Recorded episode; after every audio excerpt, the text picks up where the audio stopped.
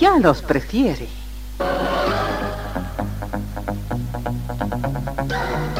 Somos RTC, la primera emisora deportiva del país.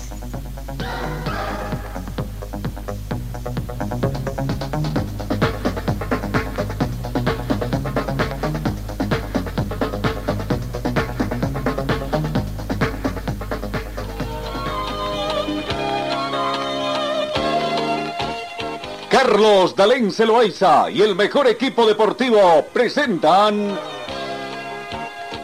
Pregón Deportivo, la información más completa en el ámbito local, nacional y mundial. Pregón Deportivo.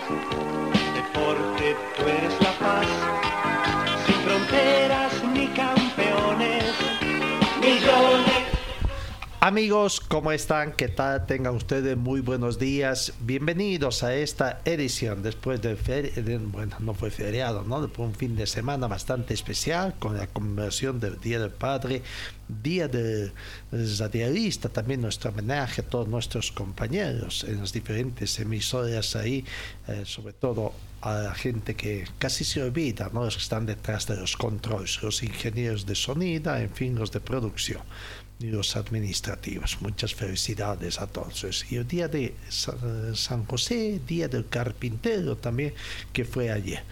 Comenzamos el recuento de información deportiva, siempre con información meteorológica. Amaneció lloviendo Cochabamba, mayormente nombrado, con alguna en algunos sectores todavía está lloviendo, aunque ya creo que ha cesado un poco.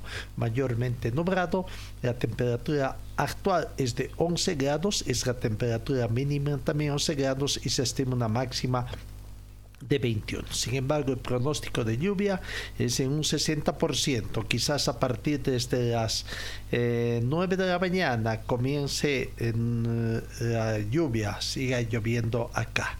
Bueno, eh, tenemos vientos a razón de 2 kilómetros hora con orientación norte-sur.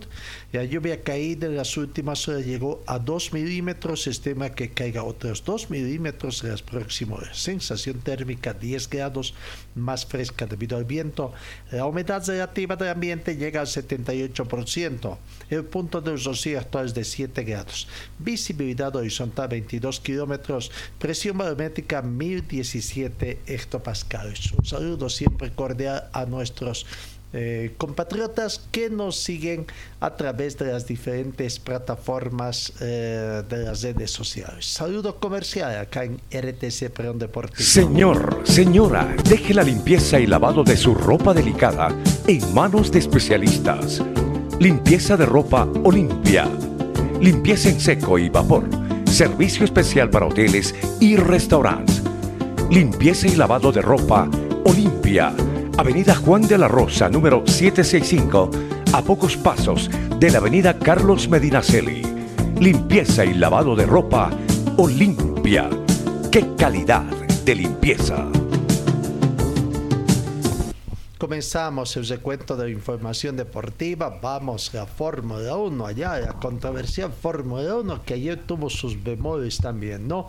Ayer se realizó la segunda competencia de Fórmula 1 de la gestión 2022. Eh, y bueno, con la situación, Fernando Alonso terminó en el podio, después fue retirado, después eh, fue regresado al tercer lugar.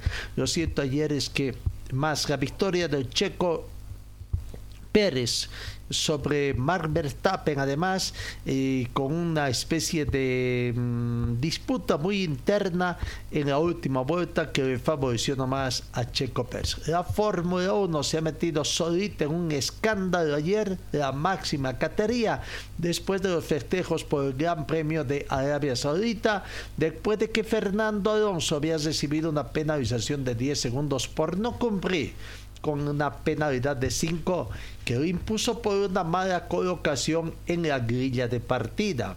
Con esa decisión, pese que Alonso del equipo de Aston Martin subió al podio, el español bajaba al cuarto lugar y su sitio tercero le, pertenecía ahí, como estaba mostrando, a eh, George Russell, ¿no? con un podio de Pérez ganador, Verstappen segundo, Russell tercero con la penalización.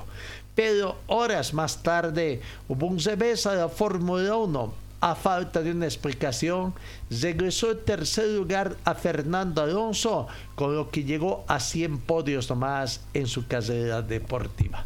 Finalmente, con toda esta situación, eh, cómo terminó la competencia. Max Verstappen fue primero de la Red Bull, eh, o perdón, Sergio Pérez fue primero, Max Verstappen fue segundo, quise decir que estaba a 5 segundos 355 milésimas.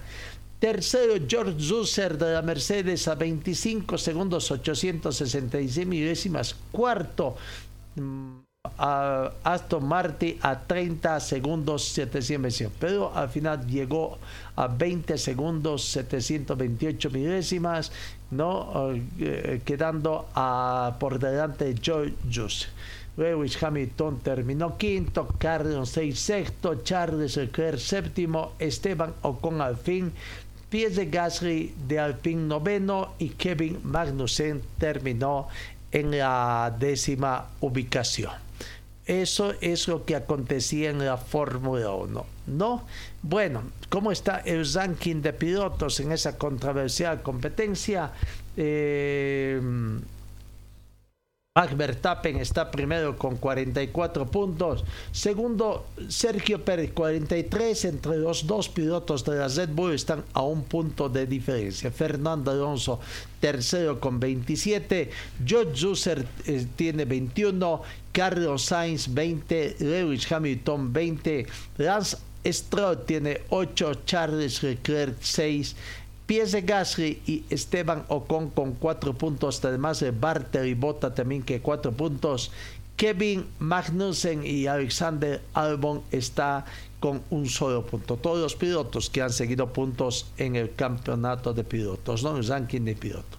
El ranking de constructores nos muestra a la Red Bull, primer lugar, 87 puntos. Segundo, Mercedes con 41. Tercero, Aston Martin con 35 cuarto Ferrari con 26, quinto Alpine octavo, sexto Alfa Romeo cuarto y séptimo Hans una sola unidad.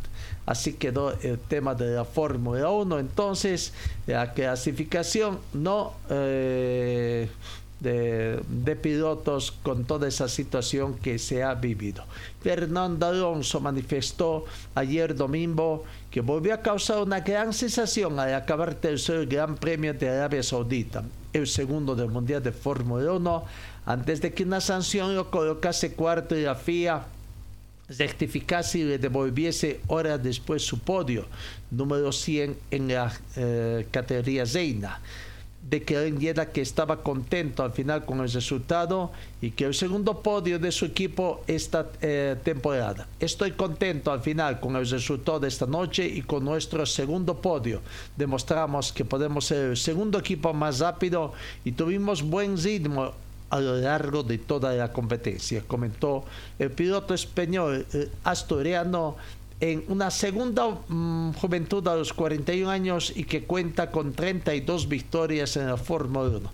La primera hace casi 20 años, Hungría 2003, y, y hasta ahora última hace casi 10, España 2013 en el circuito Baronés de Montmer.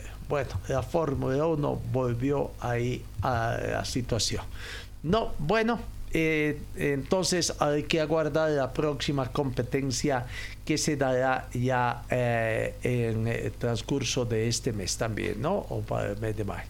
Bueno, vamos, vamos, eh, vamos a lo que es el fútbol de playa, resultados que se dieron ayer, que mismo vamos al fútbol de playa, resultados que se dieron ayer en la última fecha. Argentina, Argentina pues, fue goleada por Brasil. Brasil se dio un gran festín para terminar siendo campeón de la Copa América Fútbol de Playa que terminó ayer. Brasil conquistó con esa victoria 13 a 5 la tercera Copa, Copa América Fútbol de Playa, goleando 13 a 5 a la Argentina, selección anfitriona del torneo que se disputó en la ciudad de Rosario. La selección brasileña fue superior a sus rivales durante casi todo el encuentro y arrancó demostrando su categoría en el primer periodo. 13 a 5 fue el resultado. En otro partido, por el tercer cuarto puesto, Paraguay 5, Colombia 7. Colombia terminó tercero. No por el quinto y sexto de Uruguay. Eh, entre la definición de Uruguay y Chile quedó en favor de Uruguay, que venció por 5 a 4. Uruguay 5, eh, Chile 4, ¿no? Entonces ahí está con esa sección. Vamos, fue campeón, fue campeón Brasil eh, al ganar a Argentina por 13 tantos contra 5. Eh, Argentina, Argentina terminó subcampeón, no segundo lugar, pese a que terminó acá, pero goleada en la final, ¿no? Y siendo local. Y el tercer, el último cupo clasificatorio lo alcanzó Colombia. Colombia que terminó oh, ganando a Paraguay por 7 a 5, ¿no? Colombia, con su, mm, tras haber vencido a Paraguay en el partido por el tercer puesto de la Comenbol Copa América Fútbol de Playa y sacó boleto para el Mundial de la disciplina que se va a disputar en Emiratos Árabes, en el que la selección cafetera estará por primera vez en su historia. No, así que Colombia terminó séptimo eh, o tercero y con siete goles a vencer a Paraguay por cinco, Paraguay quedó cuarto. En otro mm, partido, Uruguay 5, Chile 4, Uruguay quinto, Chile sexto. Uruguay se quedó con el quinto lugar de esta copa, con ese resultado en un partido bastante parejo que pudo ser para cualquiera de los dos. ¿No? La tabla de posiciones general después de la sexta casilla en el otro partido Perú con Bolivia para definir. Perú ganó y Bolivia se queda con el octavo puesto. Ecuador noveno y Venezuela quedó último. ¿no? Bueno, no quedamos últimos, pero eh, es, octavo puesto tampoco no es tan halagador, ¿no? Perú terminó séptimo, ¿no? Terminó séptimo, pero Bolivia octavo y Ecuador noveno y Venezuela décimo quedó. Los resultados finales de la Copa América Fútbol de Playa que tendrá, eh, eh, que terminó allá, ¿no? Bueno, Bolivia ya va a retornar también acá a nuestro. Vamos a la pausa acá en RTC Pregón Deportivo. Señor, señora, deje la limpieza y lavado de su ropa delicada en manos de especialistas. Limpieza de ropa Olimpia limpieza en seco y vapor, servicio especial para hoteles y restaurantes, limpieza y lavado de ropa Olimpia, Avenida Juan de la Rosa, número 765, a pocos pasos de la Avenida Carlos Medinaceli. Limpieza y lavado de ropa Olimpia.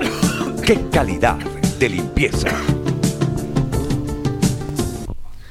Seguimos con más informaciones. Bueno, esta semana se conoce el sorteo que tendrá ya cómo quedarán conformados la fase de grupos, tanto en Copa Libertadores de América, fase 4, donde tenemos a dos representantes, a Bolívar y Die Strongets, que entran al ruedo, y la Copa Sudamericana, la fase de grupos, donde queremos dos también, dos, dos, los dos de Santa Cruz, Oriente Petróleo y Brumi, que consiguieron el pase de la primera fase venciendo a por una parte Aguavirán en el caso de Oriente Petrolero y Atlético Palmaflor en el caso de Brume. Bueno, por primera vez se va a tener también que los premios, eh, eh, los premios en la Comenbol, en la Copa eh, Copas Comenbol, Copa Libertadores de América fase 4 entregará premios por partidos ganados en fase de grupos. Antes había un partido, independientemente, más que todo por local, ¿no? Independientemente de que gane pierda, embolsaba un monto. Pero los premios por partidos ganados van a generar encuentros más competitivos y torneos más atractivos, según en criterio de la división de competiciones de la Comenbol. La Comenbol va a distribuir 300 un millones de dólares en sus torneos de clubes, lo que significará un aumento de más de 57 millones con respecto a la sección pasada. con la finalidad de reconocer los méritos deportivos a partir de esta edición, la Commonwealth entregará un premio adicional de 300 mil dólares americanos por partido ganado en la fase de grupos en la Commonwealth Libertadores. En el caso de la Commonwealth Sudamericana se adicionará 100 mil dólares americanos. Se trata de un importante alcance para que todos los equipos participantes, cualquiera sea su puntaje o posición en la tabla, busque la victoria en cada partido. Con ello, sin duda, los torneos Comenbol tendrán partidos más disputados, mientras que los clubes tomarán mayores riesgos en el campo de juego para beneficio de los espectadores. ¿no? La Comenbol va a distribuir 301 millones en sus torneos o clubes, lo que significará un aumento de más de 57 millones de dólares americanos con respecto a la gestión pasada, vale decir 23% de incremento. De esta forma, la Comenbol Libertadores se repartirá hasta 207 millones 800 mil dólares, esto es en dólares 37 millones 800 mil eh, dólares americanos más que en el 2022, un aumento del 21%. No, bueno, el sorteo se realiza el 27 de este mes, así que ya estamos en la recta final, la última semana, digamos, a una semana de conocer esto esta situación, ¿no? Eh, sorteo y veremos qué va a pasar. Eh, ya hay un cuadro completo para la fase de grupos de la Common Ball, en la parte pues los bolillos, para conocer toda esta situación. No, eh, los equipos se suman ya eh, son 28 clasificados en la búsqueda de la gloria eterna. Los últimos clasificados fue Independiente Medellín, el Atlético Mineiro, Cerro Porteño, Sporting Cristal, que obtuvieron clasificación a la fase de grupos, después de haber superado en algunos casos la fase 1, la fase 2 y la fase 3. Eh, no, bueno, así que ya está todo listo, los bolilleros preparados para tanto para Copa Libertadores como para la Copa ah, Sudamericana para el sorteo que se va a realizar eh, en los próximos días. ¿no? De Brasil son dos, siete equipos clasificados, siete equipos clasificados, el Fluminense, el Palmeiras, eh, en fin, el Atlético Mineiro, eh, eh, eh, tanto. De Argentina, cinco están Boca Juniors, River Plate, Club Atlético, el Racing Club, entre los más. De Colombia hay tres, Ecuador tres, Perú tres, Bolivia dos, son Bolívar y Die Strong, Chile 2, Uruguay 2 y Venezuela 2, lo que quedan en la fase de grupos de Copa Libertadores de América. ¿no? Ya está listo todo entonces para el sorteo de esta eh, situación, no para esta eh, fase también donde ya se va a recibir por eh, partidos ganados, independientemente del monto que reciban, un monto adicional a quien gane el partido la Comenbol ya comienza a ponerse en marcha en la, eh, en, eh, en la sexta final. En el panorama internacional destacamos también que el máximo objetivo de Qatar es lograr la renovación del futbolista argentino Lionel Messi. Desde la matriz qatarí del país Saint-Germain en Doha se han dado instrucciones claras a El Khalifi y Luis Campos y, eh, deportivo de País Saint Germain hay que mantener como sea al crack argentino sería instructivo. Lo cierto es que País Saint Germain intenta recuperarse de su enésima desilusión europea tras ser eliminado por el Bayern de Múnich en octavos de final de esta competencia. En paralelo, el club francés trata de mejorar su plantilla cara a la próxima temporada. Una de las incógnitas es qué pasará, saber qué va a pasar con Lionel Messi de 35 años, quien acaba contrato este próximo 30 de junio.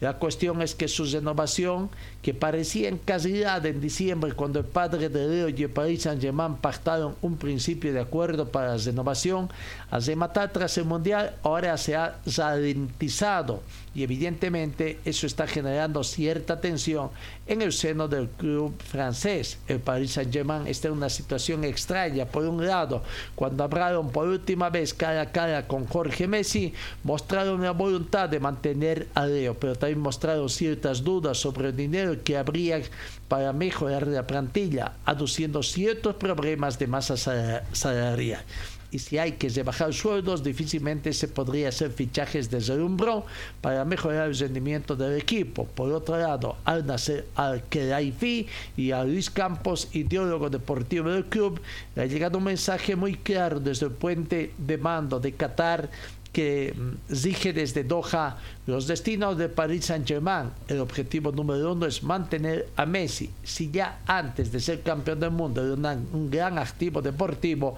y comercial, tras levantar la Copa del Mundo en Qatar, precisamente ahora su brillo es mucho más eh, y eso quiere capitalizar la familia real qatarí. Veremos en definitiva qué es lo que va a pasar con el futuro de Leo Messi, qué va a ser. Bueno, vamos, cambiamos el video, vamos a nuestra situación, lo que acontece eh, Bisterman. Bisterman este fin de semana finalmente llevó a cabo sus elecciones, ¿no?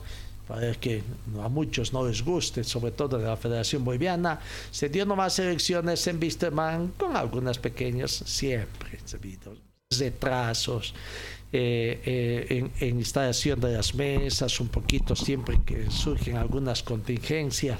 Pero bueno, eh, quizás fue el hecho de que no se llegó al um, tema más uno, pero ya lo decíamos nosotros, no es necesario, no está reglamentado en el tema de la federación que tenga que haber siempre más del 50% de votos, ¿no? para que sean válidos tema del ausentismo, quién puede ver, cómo puede financiar el tema de la presencia. El tema es que no siempre son socios, son abonados, más que todo en una mayoría. Pero bueno, volvemos a reiterar un poco cuál es el rol de la Federación Boliviana de Fútbol acá. ¿Es fiscalizador o es organizador? Nosotros entendemos que tiene que cumplir un rol de fiscalización, pero no de organización. La organización la tienen que dejar al club que haga todo y por eso vienen a veces los problemas, ¿no? A ver, ¿cuándo cambian este eh, paternalismo que quiere tener la Federación Boliviana de Fútbol? Sin embargo, sin tener mayor cuestión, porque esa misma situación no tiene, ¿no? Ahí para todo consulta, incluso creo que hay hasta un cierto cansancio en la Comenbol, porque se desfría el presidente de la federación, consulta no sé si la consultas qué medicamentos va a tomar o si puede o no puede resfriarse el presidente de la Federación Boliviana de Fútbol. Lo cierto es que Wisterman desde el sábado terminó una fase, una fase de angustia ¿no? en su historia. Ya al que al cuestionado, muchos le llaman el innombrable, tiene tantos apodos ya, pero fue un personaje realmente en su corto tiempo es un personaje funesto en la historia del Club Wisterman. Pero bueno, ya terminó esa historia para ponerte quizás punto final a, una situación muy, muy peligrosa en Wisterman como es el tema de la crisis económica y que llegó a ser una crisis institucional también. La llegada del doctor Omar Mustafa, conjuntamente otros médicos, es un signo de esperanza para que a partir de esta gestión 2023 hasta el 2027, cuatro años, pueda superar la crisis profunda que tiene el club Jorge Wisterman. ¿no? Desde el sábado asumió la dirección entonces de la directorio del equipo de Wisterman. Durante su discurso, su discurso de posesión, acusó a Gary Soria de secuestrar y engañar al club y a los socios de Wisterman no solo puedo, fueron promesas que nunca se realizaron, sino que nos enfrentaron con el mundo y nos ocasionaron grandes pérdidas económicas de puntos y variados juicios, terminó señalando Omar Santaví. Y esto hay que decir con, con complicidad de la Federación Boliviana, aunque muchos no quieran entender así. Mustafa indicó que determinaron tomar tres acciones inmediatas. La primera será hacer una auditoría de las gestiones de los expresidentes del club, Gómez Vargas y Gary Soria, una auditoría al complejo de Fátima y rearmar las divisiones inferiores del equipo para formar una fábrica de jugadores. Esperemos que así sea. Lo cierto es que ahora a la cabeza de Gary Soria, eh, del doctor Hill, ¿no? Y del abogado, ay, como apellido de abogado, Galindo, no. ¿no? Eh, prácticamente están a la cabeza ya de la dirección de Bisterman y veremos hoy ya será el primer día de otro tenso trabajo ya un poquito atenuando un poco la tensión que tendrá. Tendrá que afrontar una serie de deudas, ver en definitiva a cuánto asciende la deuda, veremos qué se vienen en los plazos también, poco a poco se está cumpliendo, gracias al apoyo de los hinchas que van salvando paso a paso, objetivo tras objetivo que se plantean, va poniendo también eh, solucionar los problemas, ¿no? ¿Cuántos casos ya se han solucionado? Quedan de pérdida de puntos y que, claro, hubiera sido otra situación si el innombrable también junto a su asesor hubieran cambiado la situación, ¿no? Una muestra de ejemplo de lo que está haciendo. Veremos, están en comenzando a recorrer el camino, el camino es largo todavía para tratar de llegar a subsanar todos los problemas de orden económico que tiene Wisterman. No, bueno, eh, comienza la era de, em, de Wisterman a la cabeza del doctor Omar Mustafa y esperemos que prácticamente todo quede bien. ¿no? Cerca a 2.000 a 2000 abonados más o menos, algo de 1.900 y llegaron al 1932 no uh, votos que favorecieron 11 nulos y 3 votos blancos. No, así terminó la situación, con 1.932 votos, el voto de confianza de los socios, de los mm, abonados, no en, para tratar de marcar una crisis, de ser una crisis marcada en el equipo abierto. La asamblea electiva se desarrolló con toda normalidad en el, eh, sábado en el Coliseo de, de el Coliseo del Colegio Alemán Santa María. No, bueno, ahí está la situación que se plantea. Entonces, Wisterman ya, ya tiene un directorio legalmente establecido y simplemente ahora hay que aguardar el respaldo de la hinchada, el sorteo que se va a venir y bueno, no eh, la, situación que se va presentando de acá en adelante. Eh, la comprensión de todos los deudores, comenzando del plantel de jugadores, para que eh, tengan un poquito de paciencia, que el directorio tratará de suplir, decían, allá y todo.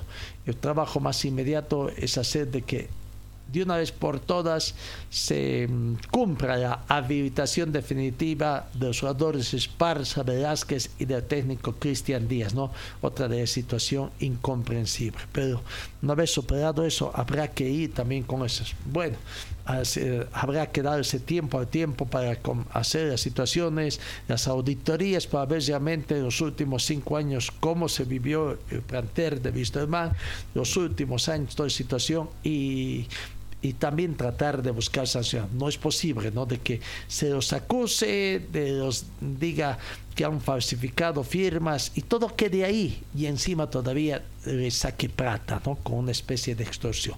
En fin, problemas que ha pasado Wisterman, pero que desde el sábado ya quedarían atrás en esto. Vamos, vamos con otro panorama internacional ayer en el fútbol español para destacar la gran victoria de Barcelona ante el Real Madrid por dos tantos contra uno. con ese resultado se llevan un nuevo clásico y vaya que dentro de la confrontación pareja que tienen eh, eh, entre Barcelona y Real Madrid eh, está más o menos la situación, ¿no? bastante pareja decía porque Barcelona ha ganado de los 201 partidos disputados, Barcelona ganó 100, el Real Madrid 101, en goles, 5 goles más que Barcelona tiene el Real Madrid, 420 goles convertidos en este derby español y 415 en el, para Barcelona, goles de Barcelona.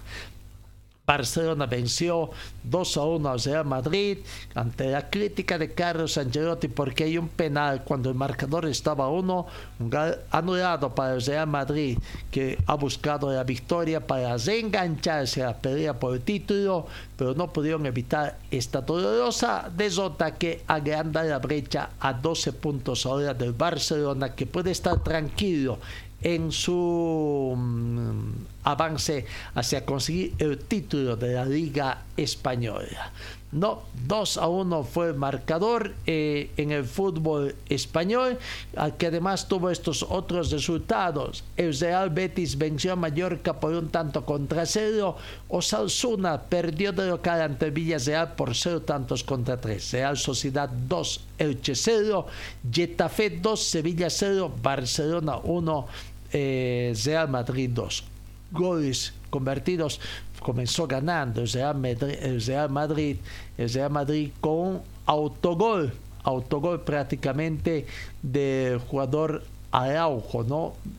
autogol al minuto 9 en forma muy temprana. Después Roberto al minuto 45, antecitos de que termine la primera parte, eh, fue eh, el gol del empate para el equipo de este, para el equipo de Barcelona. Al minuto 81 eh, Asensio, Asensio convirtió tanto, pero que el barrio anuló por posición adelantada, hasta que al minuto 90 más 2, Valdé o, o Creci en todo caso ante asistencia de Valdé, convirtió 2 a 1 para la gran victoria de Barcelona ante el Real Madrid, ¿no?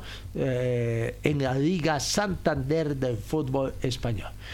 Barcelona tiene 26 partidos jugados, 68 puntos. Segundo está el Real Madrid con 56 puntos, cumplida la fecha número 26. El Atlético de Madrid tiene 51, Real Sociedad 48, y el Real Betis tiene 45 puntos. Real Betis 45 puntos en el quinto lugar y sexto Villarreal 41 puntos en zonas de clasificación, ¿no? Tanto a la Liga de Campeones, la Liga Europea y la Europa, a la conferencia de la Liga Europea. Bueno, eso en cuanto al fútbol español, lo que aconteció también ayer en el derby español el clásico que aficiona a muchos, ¿no? Eh, vamos con otras ligas. También ayer resultados que se han dado. En la Liga Premier Arsenal venció 4-1 al Crystal Palace eh, en uno de los resultados que se ha dado más importantes de este, en qué fecha ya van a la, la fecha número 28 que se está disputando, ¿no? Eh, bueno, hay que ir completando la fecha un 28. Manchester City jugará con el Liverpool eh, primero de abril. Después el Bournemouth con el Fulham. Arsenal con el Leeds United. ¿No? Eh, Arsenal es puntero con 28 partidos jugados, 69 puntos. Manchester City tiene 27 partidos jugados, está segundo con 61 puntos. Tercero, Manchester United, 26 partidos jugados, 50 puntos, Tottenham Hotspur 28 partidos jugados, 49 puntos y quinto el Newcastle United 26 partidos jugados, 47 puntos. Eso en cuanto al fútbol inglés. Eh, no en otro en la serie italiana Sampdoria venció a Verona 2 a 1 Fiorentina 1 Lexe 0 Torino 0 Nápoles 4 Nápoles va camino a conseguir el título. Lazio 1 Roma 0 Entesal 0 Juventus 1 la gran recuperación del Juventus que venció en condición de visitante por la mínima diferencia ante Entesal la tabla de posición muestra que el Napoli, cumplida la fecha 27, tiene 70 51 puntos. Lazio está segundo, lejos, con 52 puntos, 19 puntos de diferencia. En Tesal perdió ante mm, Juventus, pero está tercero con 50 puntos. El Milán cuarto con 48 puntos. Quinto lugar eh, corresponde a Roma con 26 puntos. Atalanta eh, está sexto con 31 puntos. Juventus ya está séptimo, 22 puntos, tras los 14 puntos que perdió. Prácticamente, ¿cuánto había estado con unos 36 ¿Cuánto no? Bueno, eh, Juventus está con 45 puntos, 45 puntos más 14, voy a tener como 59 puntos para estar segundo y ahí, uh, ahí a unos 5 puntos de Nápoles. Pero va recuperando posiciones el Juventus y está a un puesto de entrar en zona de clasificación a eventos eh, de Europa, eventos internacionales de Europa, ¿no? La gran remontada del Juventus que ayer ganó en condición de visitante a Entesal por cero tantos contra uno. Bueno, eso creo que en cuanto a lo que tenemos eh, eh, en el panorama internacional. Vamos a la pausa acá en RTC Pregón Deportivo. Señor, señora, deje la limpieza y lavado de su ropa delicada en manos de especialistas. Limpieza de ropa Olimpia. Limpieza en seco y vapor. Servicio especial para hoteles y restaurantes. Limpieza y lavado de ropa Olimpia. Avenida Juan de la Rosa, número 765, a pocos pasos de la Avenida Carlos Medinaceli. Limpieza y lavado de ropa Olimpia. ¡Qué calidad! De limpieza. Vamos con lo que aconteció en el fútbol profesional boliviano ayer el domingo en Potosí se jugó el partido pendiente que quedaba de la primera fecha del campeonato por series. Nacional de Potosí terminó rescatando un empate valioso ante Universitario de Vinto, el equipo cochabambino que ganaba cómodamente 2 a 0 y terminó empatando 2 a 2. Vamos viendo el resumen de lo que fue este partido. Nacional Potosí 2, Universitario 2. ¿no? Que después de 90 minutos sin mayor trascendencia, Tony Tobar, sin embargo, apareció en el minuto 90 más 2 para cometer el gol del empate y salvar un punto en el debut también de, eh, de su nuevo técnico eh, de eh, Nacional Potosí, ¿no? siendo la figura el guardametas Olivares que reapareció también, ¿no? Eh, Zobato debutó en el pórtico de Nacional de Potosí, o mejor dicho, de la banca de suplentes, y bueno, no, un resultado positivo es un empate, no sé, pero bueno, lo cierto es que termina empatando. Entonces, ahí está eh, Nacional de Potosí 2 Universitario de Vinto 2. El primer gol llegó al minuto 24 a través de Víctor Abrigo va convirtiendo goles, Víctor Abrigo se va eh, ahí metiendo en la tabla de pero pese a convertir tantos no fue convocado a la selección nacional. Minuto 24, gol de Víctor Abrigo. Primer tiempo terminó en favor de Nacional Potosí, que vencía, oh, perdón, en favor de Universidad de Vinto, que vencía Nacional Potosí por un tanto contra cero.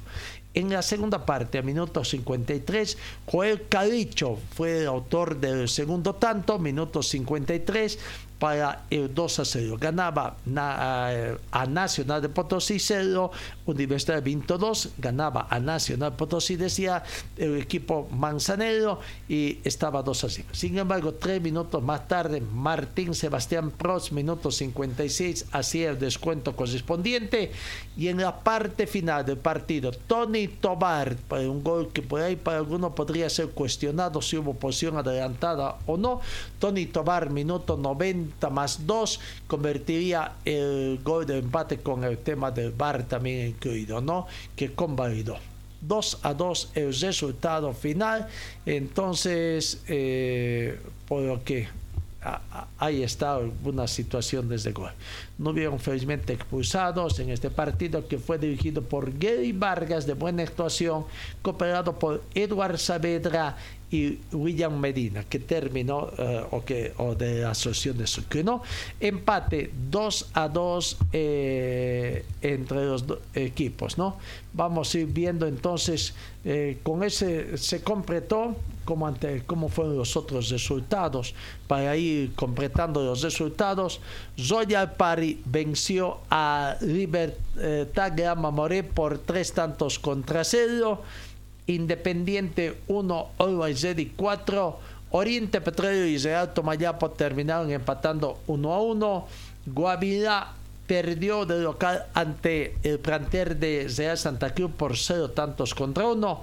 Aurora y Díaz Strongets empataron 1-1.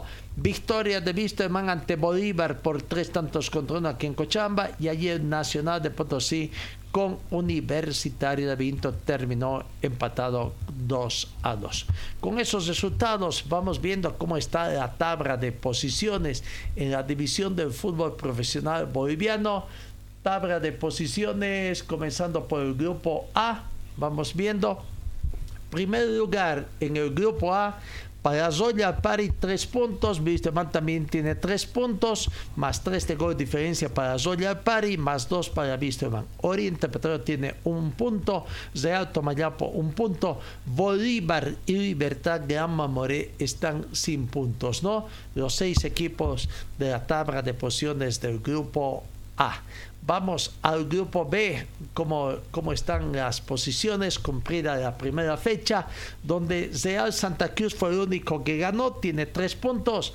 Aurora y Die Strongest con un punto, producto del empate. Palma Flor y Guavirá sin puntos, con la diferencia de Calma Flor. En este grupo hay solo cinco equipos, cinco clubes, por lo que Guavirá perdió, tiene cero puntos y Palma Flor todavía no debutó en este torneo. Finalmente, en el grupo C, la tabla de posiciones nos muestra Always Ready tres puntos, Vaca 10 tres puntos, Nacional de Potosí un punto, Universitario un punto y Blooming e Independiente Petróleo están cero puntos producto de sus derrotas en este campeonato. Ahí está entonces la tabla de posiciones. La próxima fecha hay que definir qué va a pasar, ¿no? Eh, con la postergación de la fecha, esta fecha que ha sido postergada parcialmente, algunos al final se va a reprogramar a partir de la segunda fecha, o es solamente esta fecha llevarán allá y los otros partidos de la tercera fecha se jugarán. Eso tienen que definir. ¿Cuándo? Están de vacaciones los dirigentes del fútbol profesional boliviano, eh, ya debían haberse reunido, ¿no? Veremos si en esta semana se van a reunir los, mm, en su reunión de Consejo Superior no veremos para ver. Bueno, eso en cuanto a la eh, división profesional del fútbol profesional boliviano. Pero hablando de otros clubes, ayer domingo San José, San José estaba de de decía San José estaba de este, bueno, tenemos ahí alguna imagen todavía, ah, ah, ahora sí, no, decía que San José eh, está muerto, está de pasanda, parecería que está de pasanda el equipo de San José, ¿no? Pero ayer cumplió un nuevo aniversario más el equipo de San José. San José eh, estuvo de, aniversario. 19 eh, de marzo, 81 años de vida institucional. Y decía, está de pasanda todavía San José, eh, ahí aparece otro escudo como San José Online. Está vivo todavía San José, pero ayer, bueno, ayer tuvo un pequeño festejo, no un festejo. San José, eh, una caravana de que, que, se dio, una caravana de aniversario de 81 años en la ciudad de, de, de Suc. A ver, veamos, veamos eh, lo que aconteció ayer.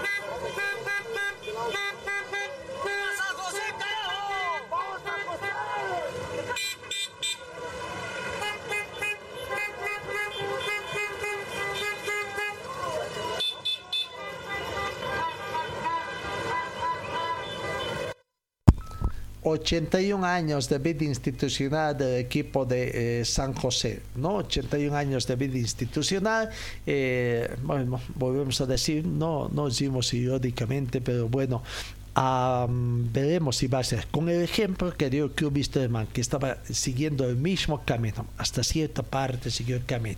Wisterman está tratando de enderezar esta situación y ahora San José, después de una serie de situaciones que ha tenido, eh, pretende, pretende reencauzar la situación. ¿no?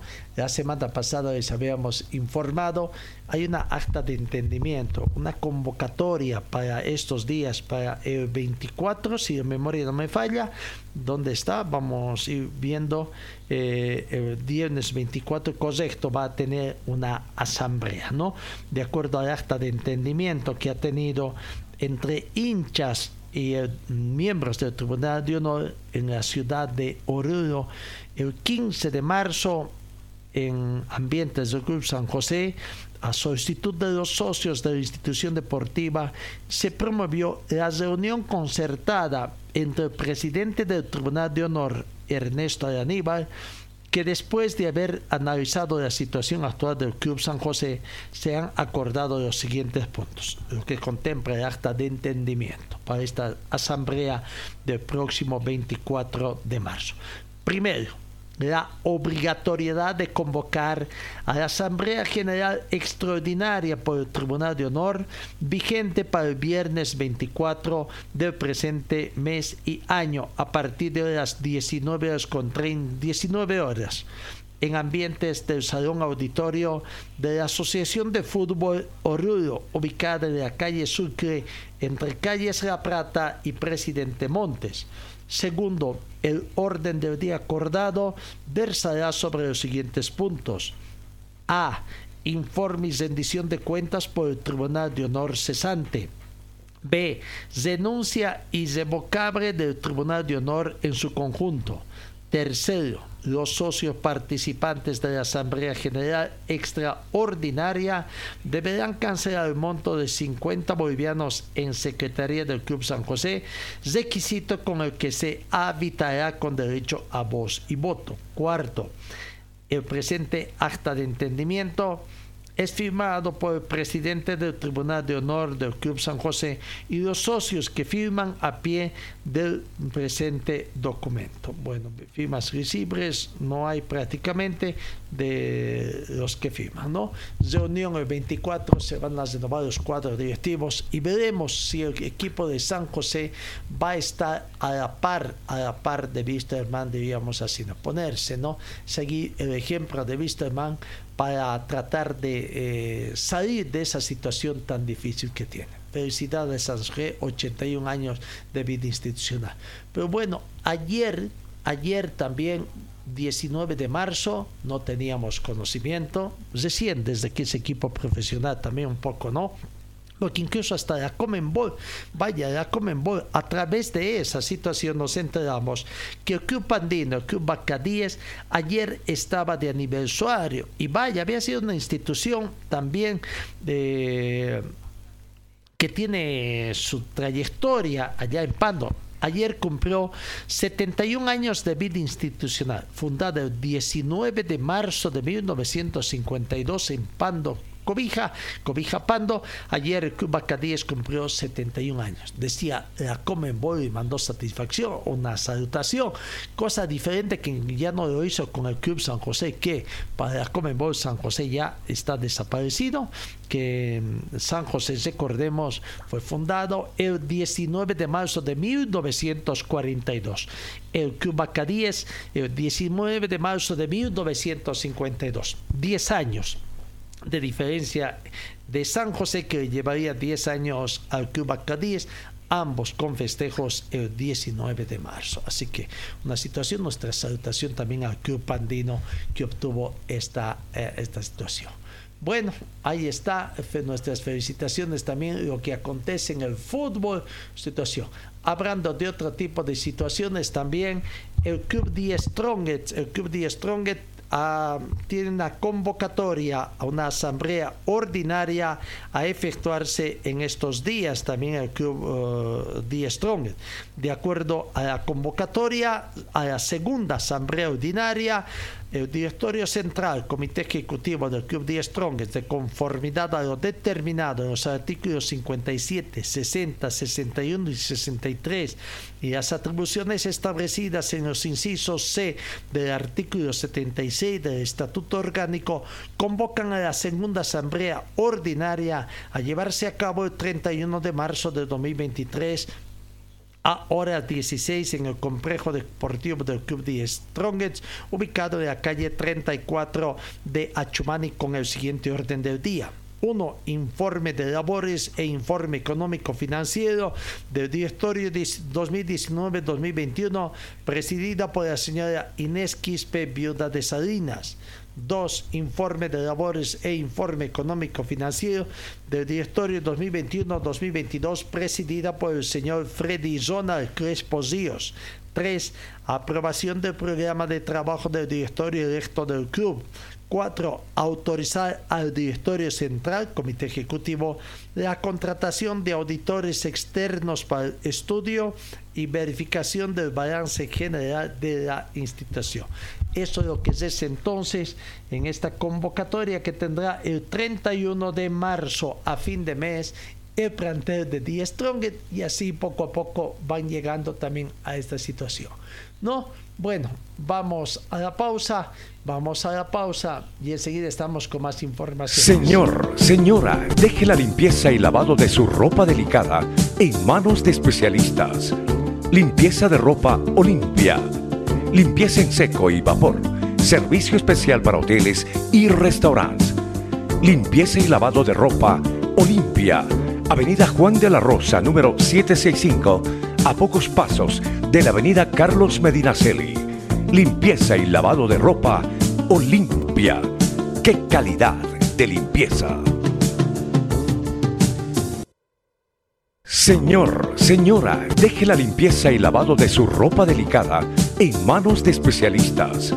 Limpieza de ropa Olimpia. Limpieza en seco y vapor.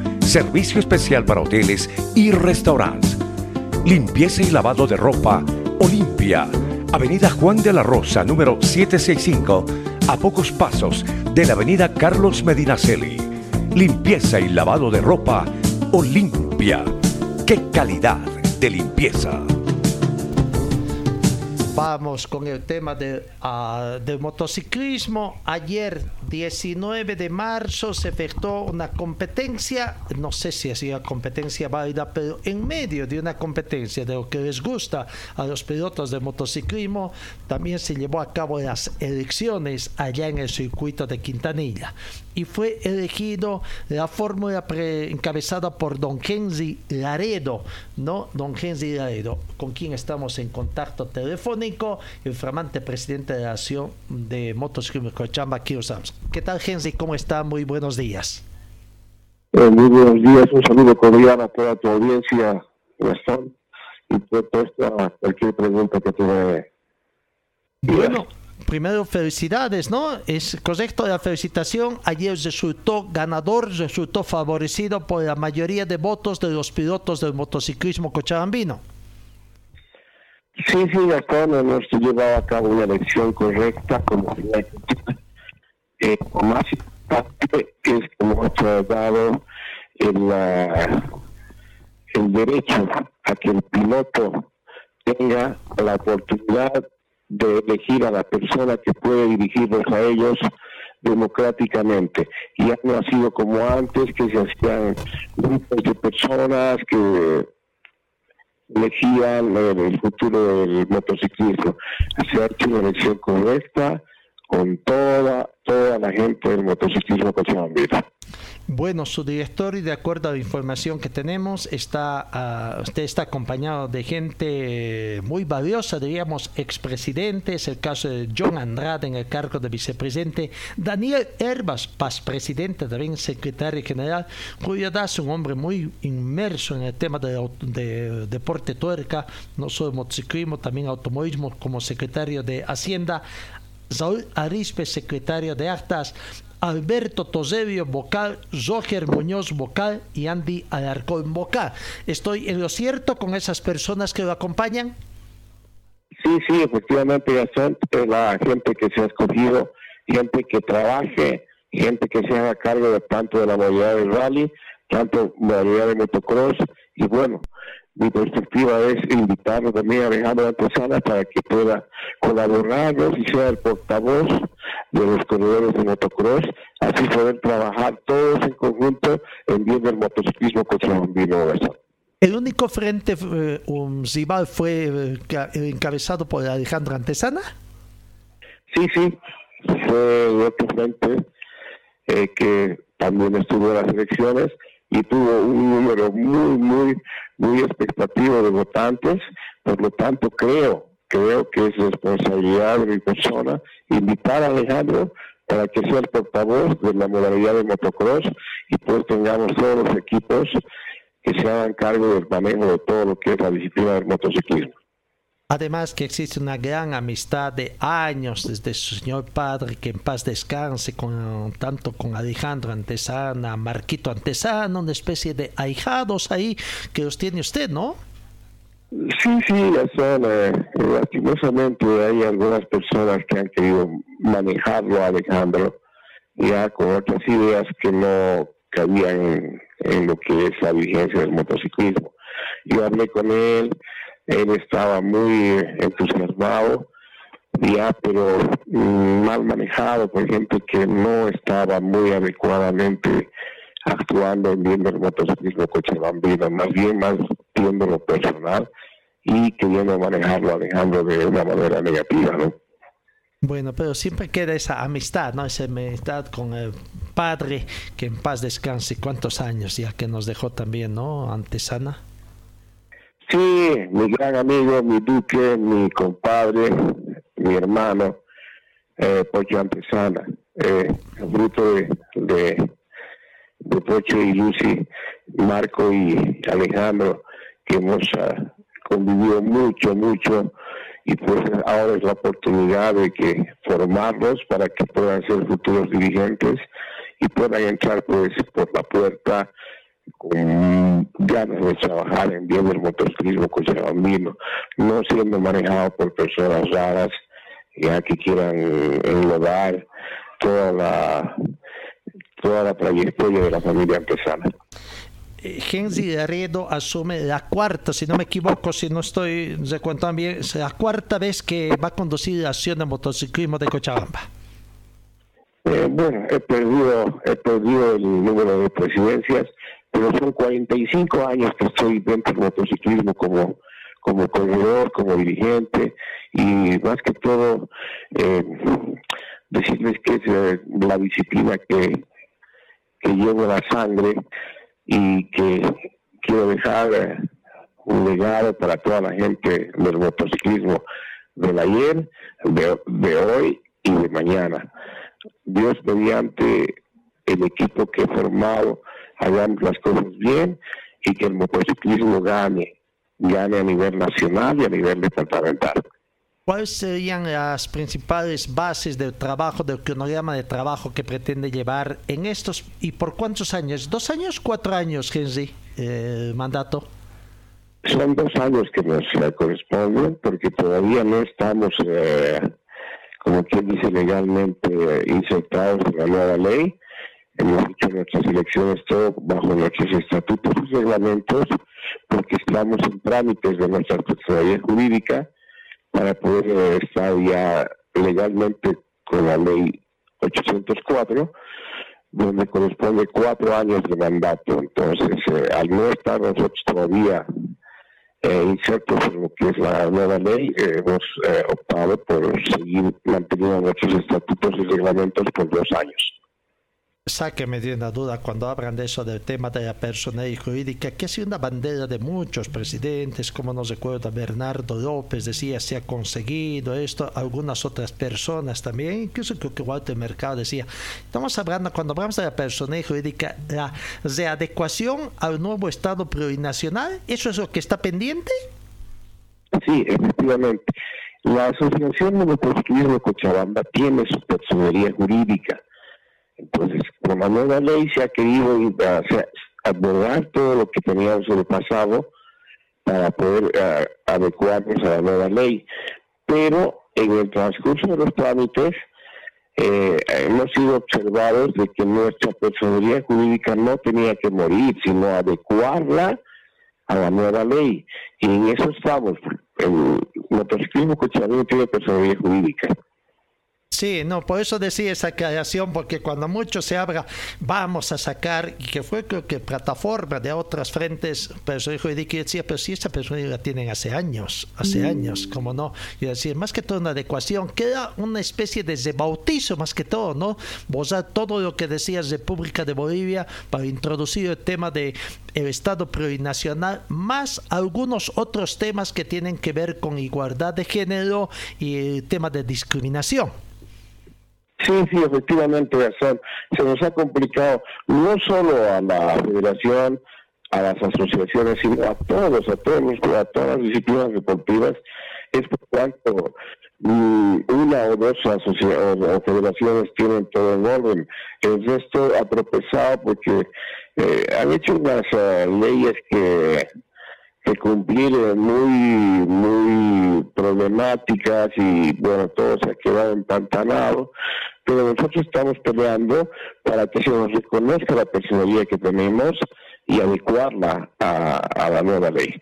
No, me imagino que esto va a ser en un corto tiempo, tomando en cuenta que en el servicio, bueno, ex servicio departamento, hoy dirección departamental de deportes, a cuya cabeza está don Giovanni Cosío, licenciado Giovanni Cosío, un hombre muy tuerca también, un hombre muy ligado al motociclismo, ¿ah? Sí, sí, cabalmente tenemos la suerte de tenerlo a Giovanni ahí, pero, o sea, él puede eh, ayudarnos en todo lo que puede ser de parte de él, pero siempre, o sea, los problemas son más arriba y exigen, y le exigen a él también hacer cumplir algunas cosas. Por eso es que andamos eh, todo el tiempo pregonando ahí para que puedan salir las nuevas reformas de nuestra personalidad. No, sí, esto lo nombraba Giovanni Cosío por el hecho de que siempre ponía a disposición de todas las asociaciones que quieran el departamento legal de la Dirección Departamental de Deportes para que los ayude en, sacar adelante estas enmiendas que tienen que ver y llevar, ¿no? Claro, después vienen las observaciones mucho más arriba que, bueno, son simplemente productos también de un poco de la burocracia. Felicidades, Genzi, eh, llevar adelante estas elecciones, el tema de la federación también la adecuación y un poquito, un poquito el tema de la Asociación de Motociclismo de Cochabamba ya como una acción departamental, de trabajar con las acciones departamentales, ¿no? Aunque sabemos un poquito por la tradición que tiene también muchos pilotos todavía funcionan como eh, AMC, ¿no? Eh, tratar de entender, bueno eso que los pilotos elijan a los presidentes, pero trabajar también con las distintas asociaciones municipales que han proliferado en materia de motociclismo. Sí, sí, eh, siempre hemos estado vigente con ellos, tanto la municipal de Clisa, Sacaba, Independencia, Irpa, eh, eh, Misque, eh, Arani, son las municipales que están trabajando también y algunas están adecuando también a la nueva ley, están haciendo sus trámites, todo. Una vez tengan todas sus uh, personalidades jurídicas y nos reuniremos para poder eh, cumplir con la ley, ¿no? Para cumplir con la ley y trabajar normal, porque lo que más buscamos eh, como departamentales recursos económicos para la, nuestra asistencia a los diferentes nacionales.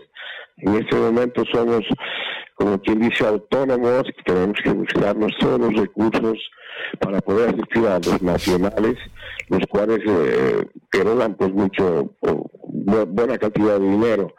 En este caso, por ejemplo, este fin de semana estamos asistiendo a la ciudad de Montero, ya para el cual requerimos aproximadamente unos 7 mil, 8 mil bolivianos para dar a los diferentes pilotos para que alivien un poco sus gastos que tienen hoy por la asistencia a estos nacional. Es por eso que te digo de que hay que trabajar para tenerlos a todos tranquilos. No, sin duda, sabemos en motociclismo más o menos se necesita un poquito más de mil dólares por lo menos mil dólares para poder cooperar a los pilotos y además que bueno hasta el 2012, 2013 que estábamos con el tema de RTC acompañando siempre año tras año, día, fecha tras fecha al motociclismo, habían 17 categorías que se cosían a nivel departamental y a nivel nacional. ¿Se mantienen las 17 o han aumentado?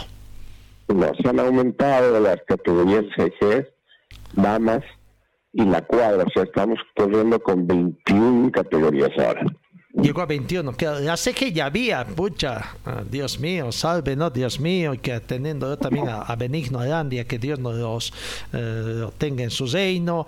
Eh, ¿Cómo está el otro muchacho que lo sigue? No sé si sigue ahí en el cronometraje. Eh, es eh, Pepe, Pepe Alarcón, José Alarcón, y está, y está pues William Saavedra. William Saavedra, sí, Pepe alumnos de Benvenida Arabia. Claro, como no, Pepe Galcón puede que sí, puede que no. Ah, no sé, habría que ver. Hay William Saavedra, que vaya, vaya, vaya, que nosotros haciendo nuestro trabajo, y cuando nos mirábamos, nomás ya habían más de 40 en grilla de partida de las motitas CG, y tras la primera vuelta, muchos ya perdían la montura, perdían su numeración, más el vaso del circuito bien llegado, vaya, era realmente una odisea hacer el control de la CG, ¿no?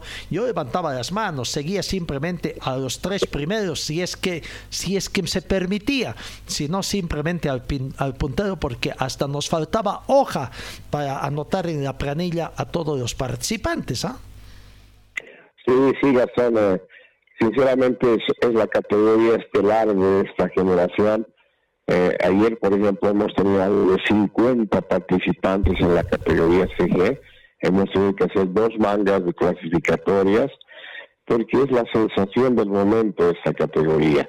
Y podemos decir que esta categoría es la, la madre en lo que es, referente a lo económico para mantener algunas otras categorías que todavía eh, están, están como en vigencia, pero con mínimos de tres o cinco pilotos. Entonces tratamos de que todo sea armónico, que todos vivan bien y que a todos darles lo que es partes iguales. No hay más ni menos que puede haber dentro del motociclismo. No, sin dudas, la aparición de las categorías CG y de novatos y en otras categorías también las motitos chinas sin duda ha contribuido para que el motociclismo se expanda también a las provincias. ¿no? La última pregunta que tengo que tiene que ver con las personas que la acompañan. La comisión de cronometraje doy por descontada que Alarcón y Saavedra van a seguir encabezando la comisión de cronometraje y que además también creo que tienen a nivel nacional una gran participación.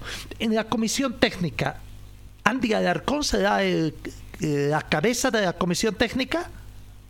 Sí, Andy nos va a colaborar y es una persona de la nueva generación, ya en todo lo que va a ser eh, lo técnico. El señor Todelio ya va a ser el encargado con Daniel Herbas en lo que son las competencias de rally. Ya, y en lo que es enduro y, y en lo que es circuito va a ser eh, John, el encargado, y con el señor, se me dio pero es, de, de sobrenombre de siempre Chapas, que es eh, muy, muy allegado a la CG, es parte de la CG, entonces nos va a colaborar en todo lo que tenga que ser eh, lo de circuito y lo de la CG. Mi persona estaría, como quien dice, como jefe de vigilancia de todo lo que pueda hacerse bien en bien del motociclismo y representarlos pues a nivel nacional en todo lo que es la federación. Hemos tratado de hacer, o sea, cambiar de a poco para introducir gente que sabe de los de las diferentes modalidades. Es más, por eso voy a invitarlo a Alejandro a con otra persona más que vaya con como representante y encargado de lo que es la modalidad de motocross. Esto es algo nuevo al interior, ¿no? Porque el presidente es el representante legal prácticamente de todos los motociclistas, el que acude a todas las reuniones de la Federación Boliviana en esa condición de representante legal. Pero me llamaba la atención precisamente en estas elecciones que todas las fórmulas elegían a una persona como representante ante la Federación Boliviana de Motociclismo. Sí, sí, cabalmente. Pero es que el, transcurrir del tiempo, Gastón, ha hecho de que vayamos cambiando las cosas, vayamos acomodando, porque antes el presidente, eh, o sea, hace unos 10 años o 15 años atrás, era el que regaba, el que iba a la reunión, el que iba a la entrevista, el que tenía que llevar el audio, tenía que cronometraje, ¿no? Entonces queremos cambiar y hacer, ¿ya? equipo de trabajo para que cada quien haga pues lo que lo que le corresponde, ¿no? Y mejore todo lo que es la organización de una competencia o de una reunión o de cualquier información que pueda haber en las diferentes modalidades. Esto. No, nos parece muy interesante esos cambios, siempre es para bien, ¿no? Sí, tienes en cuanto al presidente, como decíamos, es que hacía todo. Pero había también una especie de renuencia de parte en la Federación Boliviana de motociclismo, de la presencia de pilotos activos, como ahí, como eh, inmersos en el directorio para que vayan, ¿no? Como que había una especie de reacio, de resistencia para que los pilotos activos eh, estén ahí inmiscuidos en las reuniones con los dirigentes. Claro, efectivamente, efectivamente. O sea, antes el presidente buscaba eh, gente que colabore, ¿ya? y a veces había gente que era más ejecutiva que, que, que trabajadora dentro del circuito. La federación ya, o sea, tienes todo su equipo, ya tiene el cronometraje, tiene lo de la pista, tiene lo de, o sea, lo ejecutivo, y ya se va manejando de mejor manera, ¿no? O sea, tiene un equipo de 15 personas que se hacen cargo de la organización y la supervisión de los nacionales. Eh, entonces, eso hemos querido nosotros copiar para que cada quien, por ejemplo, Daniel, Daniel Herbas es un, entendido en lo que es rallies. Tiene la comunicación, eh, el tiempo y la gente que va atrás de él, ¿ya? El número correcto de, de Y pues es, es una buena oportunidad de que él sea parte del equipo de, de rallies, ¿no? Y yo voy a vigilar, colaborar en todo lo que es falte y las cosas, yo creo que nos van a salir mejor. No, así es, y el presidente siempre es el culpable de todo lo malo que resulte, ¿no? Sobre caen las críticas y, y, todas las exigencias de los pilotos. Felicidades, Genzi. Eh, este fin de semana ya comienza el calendario de la Federación Boliviana. En Cochabamba, ¿en qué fechas queda? Cochabamba tiene en el circuito de Quintanilla y en Crisa también, su nacional para esta gestión. Sí, eh, en julio, la última, eh, la última, el último fin de semana de junio estamos haciendo en Cochabamba y en julio estamos haciendo en Clisa. Eh, son las dos fechas que nos toca nacionales a Cochabamba y Clisa. Eh, antes estamos yendo a Montero y estamos yendo a La Paz después y nos continuamos con el calendario nacional. Gastón. Gracias, eh, Henry. Nuevamente felicidades. Eh, usted sabe que siempre tiene acá su organización amiga para hacer conocer y difundir todas las actividades e inquietudes de motociclismo. Que sea una linda gestión. ¿ah? Te agradezco mucho, Gastón, y por medio de tu prestigioso programa, agradecer a todo el motociclista cochabambino por haberme elegido. No los voy a defraudar es mi última participación dentro del directorio del motociclismo estas, estos dos años. Después dejo la posta ya definitivamente para que gente nueva pueda dirigir el motociclismo cochabambino. Nuevamente un agradecimiento grande a tu programa y un agradecimiento grande a todo el motociclismo cochabambino. Gracias, Gastón. La palabra de don Kenzi Laredo Castro, presidente, flamante presidente de la Acción de Motociclismo de Cochabamba, ¿no? que ayer fue elegido en las elecciones que tuvo el motociclismo local. Felicidades entonces, gracias a Kenzi. Bueno, vamos nosotros a la pausa acá en RTC Pregón Deportivo. Señor, señora, deje la limpieza y lavado de su ropa delicada en manos de especialistas. Limpieza de ropa Olimpia limpieza en seco y vapor, servicio especial para hoteles y restaurantes, limpieza y lavado de ropa Olimpia, Avenida Juan de la Rosa, número 765, a pocos pasos de la Avenida Carlos Medinaceli. Limpieza y lavado de ropa Olimpia. ¡Qué calidad de limpieza! Ya en la sexta final vamos con lo que aconteció en el Libo Basket partidos que se han dado en este fin de semana, ¿no?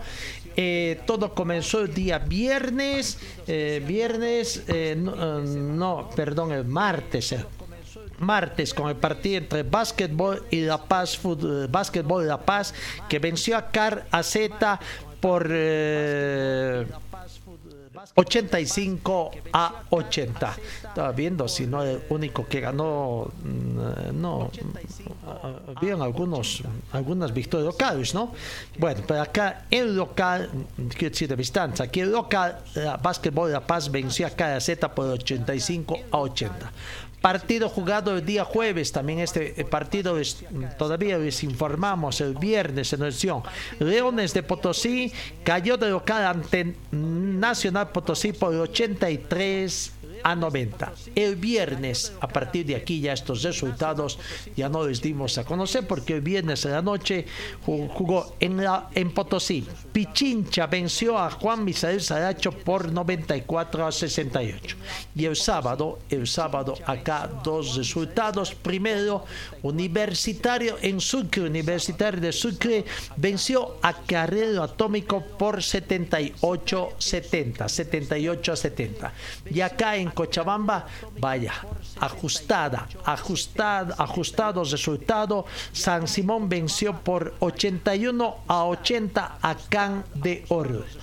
El campeón vigente, Pichincha, debutó con victoria, venciendo a eh, Juan Misael Saracho por 94 a 68.